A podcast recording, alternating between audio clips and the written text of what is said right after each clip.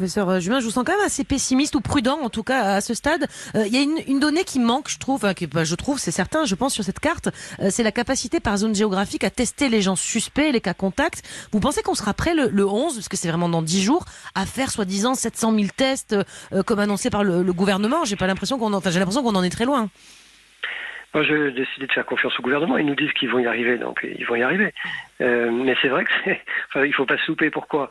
Parce que on a bien vu avec l'affaire de Mulhouse, quand il y a un cluster qui naît, il faut immédiatement tester tous les gens qui étaient euh, dans l'environnement immédiat pour euh, mettre fin au cluster. Et ces gens, une fois qu'on les a testés, il faut les isoler. Quand vous veniez dans mon hôpital avec, par exemple, de la toux, vous n'aviez pas d'indication d'hospitalisation parce que c'était pas très grave.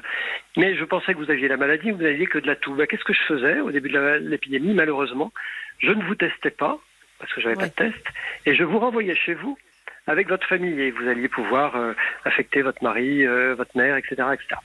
Eh bien, demain, il faudra être en capacité de vous tester, tester la totalité des gens que vous avez rencontrés dans les 48 heures, on va dire, ou les 72 heures qui sont, qui sont, qui sont passées, et il faudra vous envoyer dans un endroit où vous ne risquerez pas, durant, on va dire, deux semaines, d'infecter quelqu'un, c'est-à-dire une chambre d'hôtel, en clair. Et bien, tout ça, c'est une sacrée organisation. C'est bien de l'avoir décidé. Bravo. Bravo au Premier ministre. Ça va être plus complexe de le mettre en œuvre, mais c'est le job du gouvernement dans les dix prochains jours.